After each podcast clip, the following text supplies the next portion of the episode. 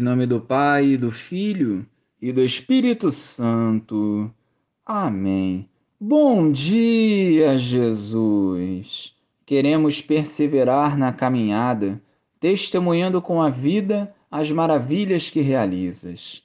Envia o teu Santo Espírito, abrasando os nossos corações e amadurecendo a nossa fé. Amém. Naquele tempo, os discípulos tinham se esquecido de levar pães.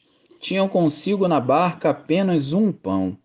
Então Jesus os advertiu: Prestai atenção e tomai cuidado com o fermento dos fariseus e com o fermento de Herodes.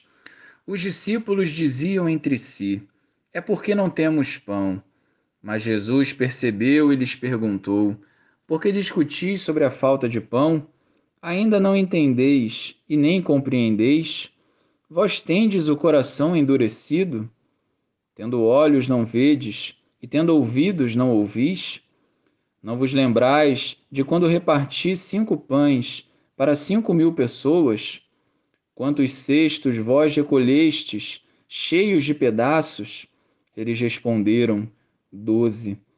Jesus perguntou, e quando reparti sete pães com quatro mil pessoas, quantos cestos vós recolheste cheios de pedaços? Eles responderam: Sete.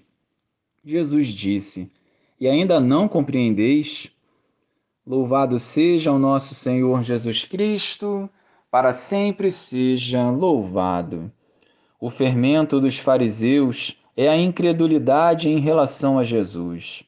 E nós não podemos cair nessa cilada do diabo que visa abalar a nossa confiança no poder do Filho de Deus.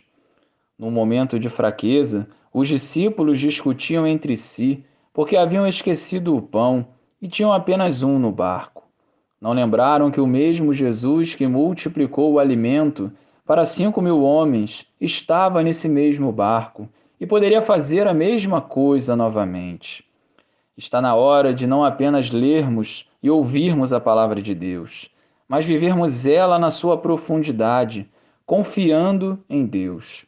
No dia a dia também falhamos ao enxergar a realidade apenas da nossa maneira e não com os olhos da fé, que podem transformar as situações.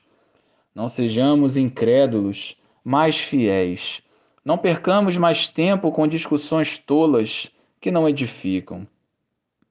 Nos concentremos na vivência da verdade, entregando nossas vidas nas mãos do Senhor e confiando na Sua providência, que não falha perante o justo e o fiel.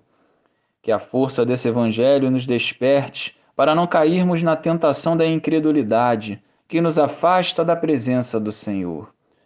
Glória ao Pai, ao Filho e ao Espírito Santo, como era no princípio, agora e sempre. Amém.